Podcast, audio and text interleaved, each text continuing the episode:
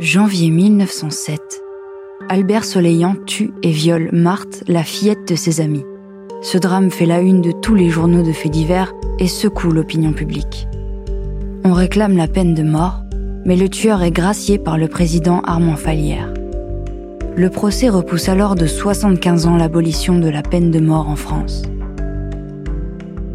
Vous écoutez Les crimes de la belle époque, épisode 7, le drame de la petite Marthe.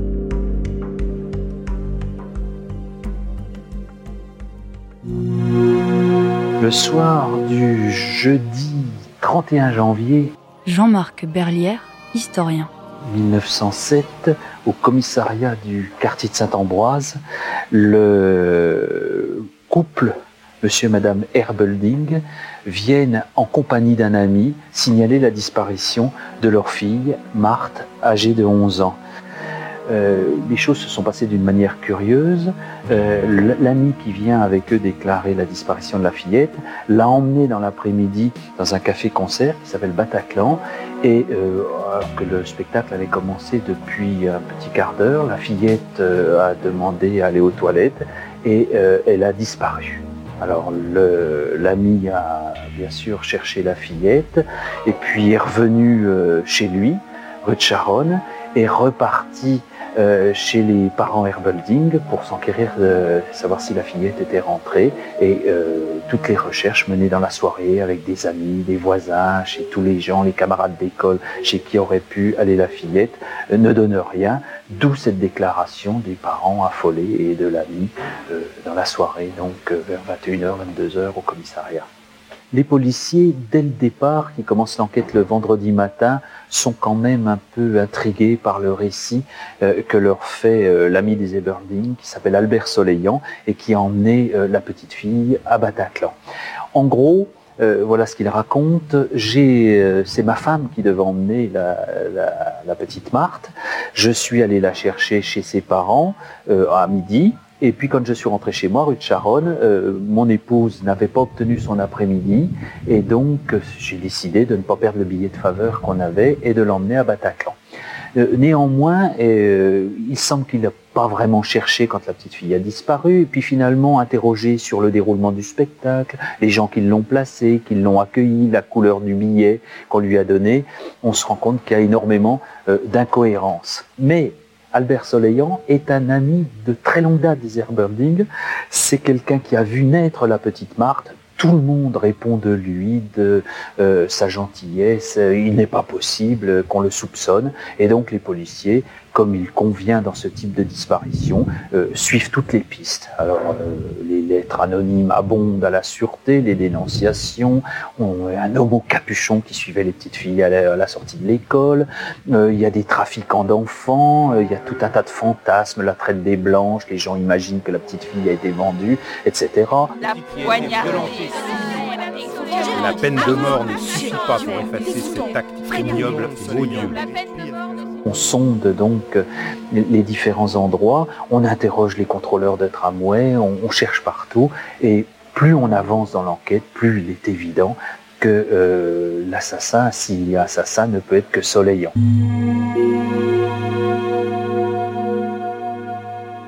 Confronter un certain nombre de témoins euh, met en cause son témoignage, notamment le personnel de Bataclan, une voisine qui l'a vu avec la petite fille à l'heure à laquelle il prétendait être euh, au café-concert.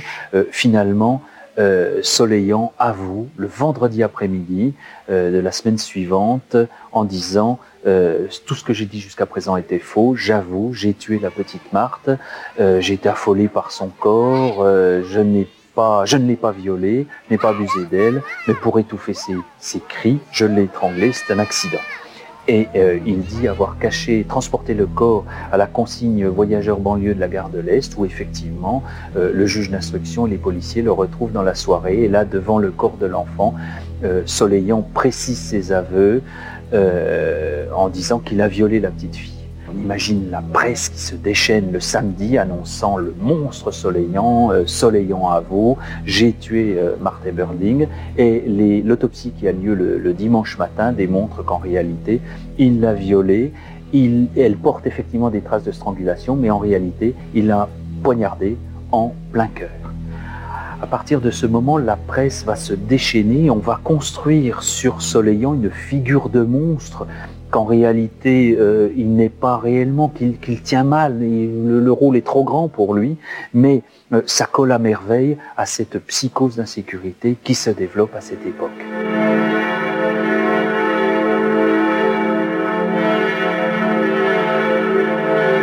Devant cette église Saint-Ambroise, le 14 février 1907, Jean-Marc Berlière, historien. Il y a, selon les journaux, 50 à 100 000 personnes euh, pour les enterrements de la petite Marthe. Du jamais vu.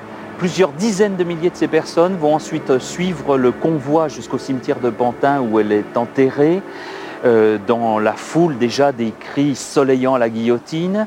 Euh, dix euh, chars couverts de bouquets et de couronnes que la population a offert pour la petite fille. Euh, tout ceci montre l'importance et la profondeur de l'émotion suscitée par le crime. La presse est en grande partie responsable, on l'a vu, la presse qui depuis 15 jours n'a parlé que de la disparition de Marthe, ensuite de la découverte du crime, des aveux de Soleillant, eh bien, va garder l'affaire à la une, mais désormais euh, deux grandes questions. Que va-t-on faire de Soleillant? Euh, Sera-t-il condamné à mort? Et s'il est condamné à mort, sera-t-il exécuté? Mais avant même cette question, et de façon euh, permanente, ce qui va occuper la, première page de la plupart des journaux, c'est l'insécurité dans Paris. La presse qui, depuis une douzaine d'années, a découvert les dividendes fructueux qu'elle tire euh, en des, noces de l'encre et du sang, comme a écrit Dominique Khalifa, et qui a mis le sang à la une.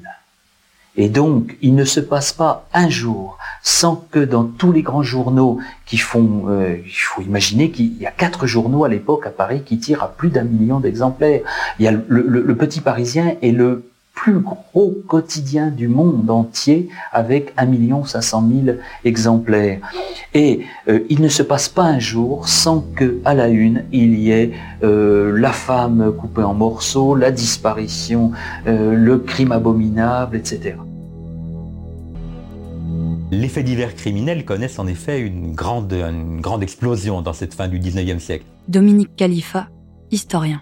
La chose n'est pas vraiment neuve. Euh, on a connu euh, dans les canards de la fin du XVIIIe ou du début du siècle, euh, dans, les, dans les feuilles volantes et les occasionnels, des récits très nombreux qui mettaient en scène des crimes atroces, des crimes abominables, avec des détails circonstanciés et, du sang à la une. la chose donc n'est pas tout à fait neuve. Mais ce qui est nouveau dans le dernier tiers du, du XIXe siècle, c'est que d'abord le nombre de, journaux, de journaux à grand tirage, de, feuilles populaires à bon marché euh, se développe de façon extrêmement forte. À, partir du petit journal en 1863, le nombre de feuilles va se, multiplier. Une autre raison, euh, c'est aussi que le, ton et le contenu changent. Euh, longtemps, on s'est contenté de relater l'horreur du crime, l'horreur de cette séquence euh, sauvage du passage à l'acte, euh, à compter du dernier tiers du siècle, une inflexion est très sensible qui voit finalement l'enquête prendre le pas. Et les journalistes se mettent à traquer la nouvelle, à traquer euh, le détail oublié, anodin oublié par les policiers, à tenter effectivement d'apporter leur, leur, propre, leur propre pièce au processus de l'investigation. Et cela effectivement contribue à faire enfler énormément la chronique criminelle.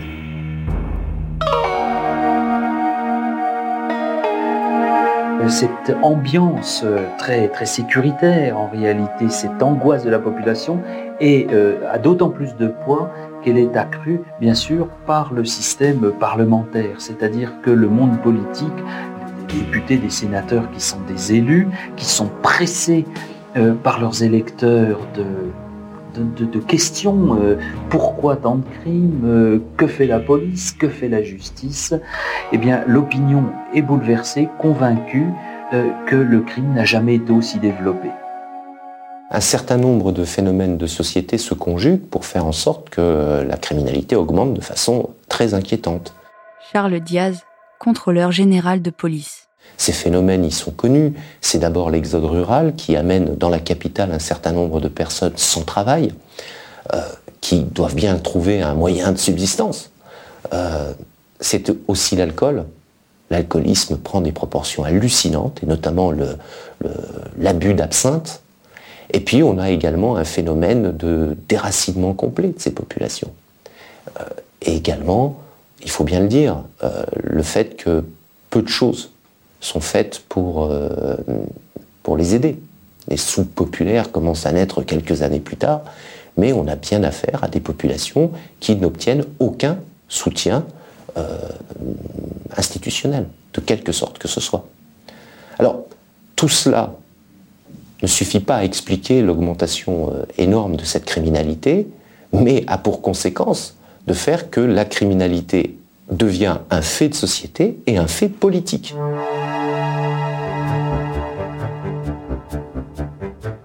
Ajoutons que ce crime de Soleillant, début de l'année 1907, tombe au plus mal, c'est le crime de trop. Jean-Marc Berlière, historien. On découvre depuis euh, un an, quelques mois, que des bandes, de véritables bandes, euh, sont en train de mettre des régions entières au pillage. Ce sont les bandits d'Asbrook dans le nord de la France, ce sont ceux qu'on appelle les chauffeurs de la Drôme, parce qu'ils chauffent les paysans dans les fermes isolées qu'ils attaquent dans la tradition du Moyen Âge pour leur faire avouer où sont leurs économies. C'est une bande qu'on appelle la bande boucherie dans le sud-ouest les Français ont l'impression d'être retombés à l'époque du Moyen Âge ou à l'époque des bandes d'écorcheurs, comme on disait, ou de routiers du XVIe siècle. L'opinion publique à l'époque est inquiète. Elle a raison de l'être. Parce que, venus des quartiers populaires de la capitale, euh, Belleville, Ménilmontant, des véritables bandes de, jeunes euh, délinquants euh, commencent à se répandre dans Paris, le jour et la nuit. Et face à ces bandes, qu'un journaliste appellera les Apaches, par référence euh, aux Indiens d'Amérique, euh, devenus euh, populaires par les tournées de Buffalo Bill en Europe, des Indiens que l'on présente comme cruels, dénués de tout scrupule. Donc ces bandes d'Apaches se répandent dans des quartiers de la capitale qui jusque-là étaient préservés. Face à ces bandes, la, la police est totalement inefficace. D'abord parce qu'elle n'est pas en mesure de mettre des effectifs suffisants en place. Ensuite, parce que ces effectifs ne sont pas formés, préparés à affronter des bandes armées. Et donc, on s'aperçoit très vite que euh, euh, le nombre des crimes et des délits augmente, mais que le nombre des arrestations et le nombre des condamnations stagnent. Et donc là, il y a tout un débat politique qui va euh, s'engouffrer dans, cette brèche d'un fait de société qui va prendre de plus en plus d'importance. On n'est pas dans le fantasme sécuritaire, mais on s'en approche. C'est dans ces conditions que se déroule le procès au Palais de justice à, Paris. Jean-Marc Berlière, historien. Euh, le procès a lieu euh, dans une curieuse atmosphère du, du, 22 au 24 juillet. Alors, la foule des grands jours, on se presse pour voir le monstre soleillant. On est d'ailleurs déçu parce que ce personnage un peu fat, euh, la petite, la moustache frisée au petit fer, disent les journaux, euh, déçoit bien sûr euh, le tout Paris qui a fait le déplacement. en revanche, le procès ne déçoit pas parce que la fin est digne d'un dénouement du grand guignol. Soleillant est condamné à mort après une délibération relativement courte. Et à ce moment-là, sa femme, qui jusqu'à présent avait joué le rôle d'une épouse fidèle, l'avait plutôt défendu, euh, se déchaîne contre lui. Euh, c'est une scène énorme de comédie. Donnez-moi un couteau, que je le tue moi-même. Ce lâche, ce dégoûtant personnage qui a euh, déshonoré mon nom et, le nom de l'enfant que nous avons. Pendant que l'instruction se déroule, le procès va avoir lieu au mois de juillet. Euh, une question occupe euh, le débat et notamment dans la presse de façon omniprésente, c'est euh, si Soleillant est condamné à mort, sera-t-il exécuté? Car en réalité, depuis 1906, la peine de mort est en débat. Elle l'est d'abord au Parlement, Sénat et Chambre des députés, parce que le gouvernement sarien puis le gouvernement Clémenceau ont, euh, fidèle à une proposition qui, remonte au XIXe siècle, proposé l'abolition de la peine de mort. Elle est en débat euh, également parce que depuis son élection, le président de la République, qui s'appelle Armand Falière, il a été élu en février 1906, gracie systématiquement tous les condamnés à mort. Le côté terrible, dramatique et absolument euh, inacceptable de ce type de, crime. Charles Diaz, contrôleur général de police. Fait que aujourd'hui, comme hier, chaque fois qu'on est face à un événement comme celui-là, que, l'enfant soit trouvé ou qu'il ait disparu, à chaque fois, on reparle euh, de la peine de mort. Euh, l'affaire Soleillant tombe à pic pour les adversaires. Dominique Khalifa, historien. De l'abolition de la peine de mort et pour tous ceux qui défendent l'idée d'une crise de la répression euh, dans en ce début du XXe siècle. L'affaire Soleillant donc tombe vraiment à pic pour venir dire on ne peut absolument pas abolir la peine de mort dans un contexte comme cela où l'on voit effectivement des ouvriers euh, euh, venir violer et tuer des petites filles et on multiplie les, faits divers. Autour de cette question Soleillant, on va se développer véritablement une grande campagne. On va voir se multiplier d'abord des groupes de pression, des associations, des ligues euh, de la sécurité publique, des associations de mères de famille euh, qui vont brandir des photos de la petite Marthe, euh, des, entrepreneurs divers de morale qui vont utiliser cet événement pour multiplier les pressions politiques contre le gouvernement et la Chambre qui était prêt de, voter cette loi.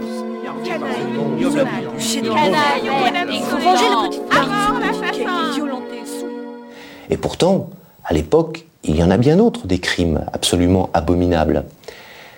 Mais la tension générale, le problème général de la criminalité a besoin d'un symbole. Il a besoin d'un phénomène criminel qui va cristalliser toutes les inquiétudes de la population et sa volonté de réagir contre le phénomène criminel.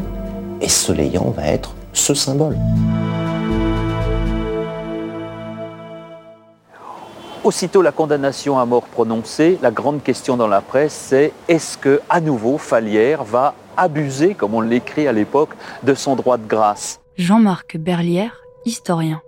Et euh, les, reportages se multiplient. On va présenter par exemple euh, Soleillant rêvant du bagne et on va présenter le bagne comme une sinécure. On voit un Soleillant assis euh, sous des parasols et devant des cocotiers.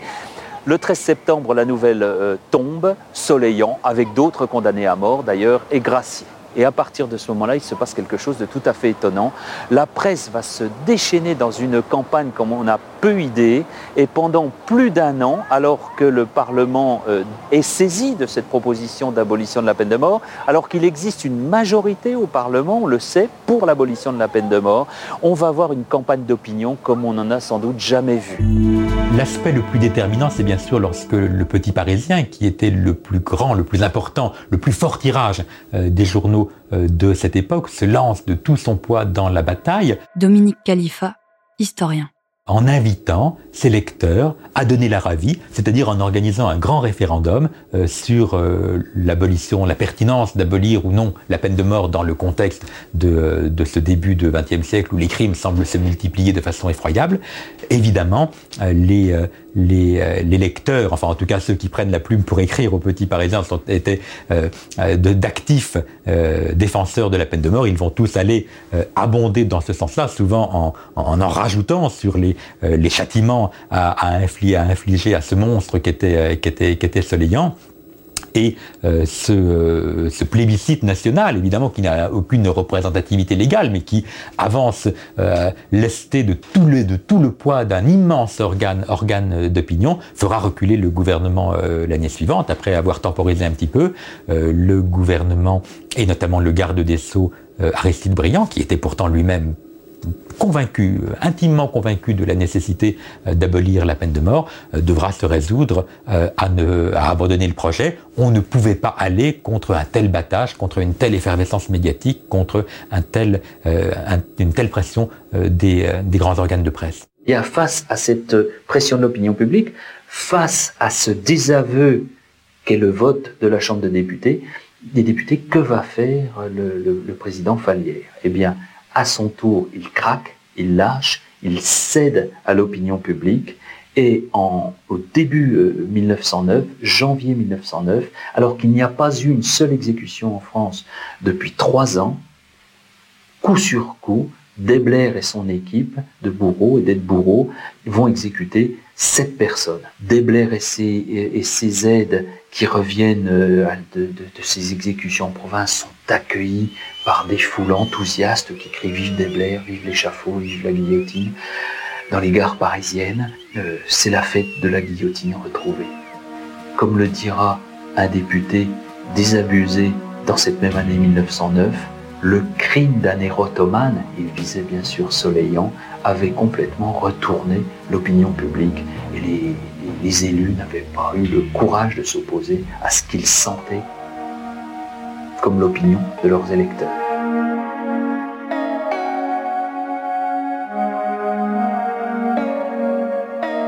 Soleillant au bagne a été détesté des autres déportés, euh, ne serait-ce que parce que c'est à cause de lui, prétend-on, que la peine de mort n'a pas été abolie.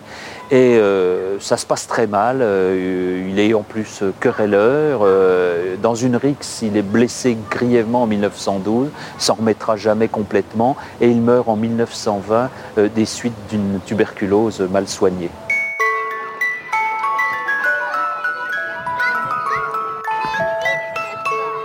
Pour un policier, les affaires criminelles dont sont victimes euh, les enfants sont toujours terribles. Charles Diaz, contrôleur général de police. Terrible d'abord parce que dès le début, c'est-à-dire quand bien même on, ne sait pas encore ce qui est arrivé à l'enfant, on est, on est face à un drame. Il faut gérer les relations avec la famille, il faut gérer les tensions, les passions aussi qui peuvent se déchaîner après coup.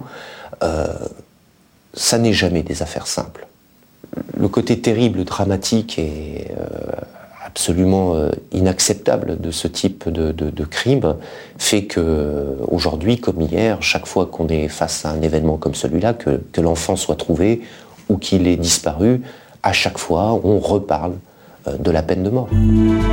On voit bien autour d'une affaire comme celle-ci. Dominique Khalifa, historien que dès 1907, mais même quelques années auparavant, sont en place les modes de fonctionnement médiatique avec lesquels nous continuons de, fonctionner. La gestion euh, de l'opinion euh, par les médias, euh, le, le, duel, ou en tout cas les pressions entre monde médiatique et monde politique, la façon dont l'opinion publique est mobilisée presque manipulé dans ce type, euh, dans, une affaire comme celle du Soleil, nous montre bien effectivement combien nous sommes ici aux sources euh, du fonctionnement de la médiatique euh, de notre société.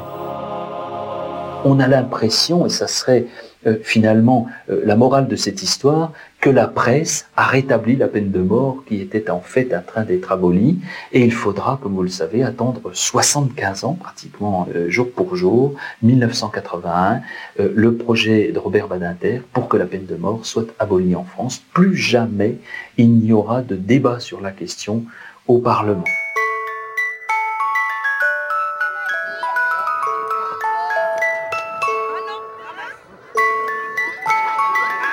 C'est ainsi que le crime de Soleillant, à tout prendre, hélas, un crime banal, le meurtre d'une enfant, le viol d'une enfant, il y en a plusieurs par an à l'époque, le drame de la petite Marthe, qui ont fait basculer tout le débat sur la peine de mort en France.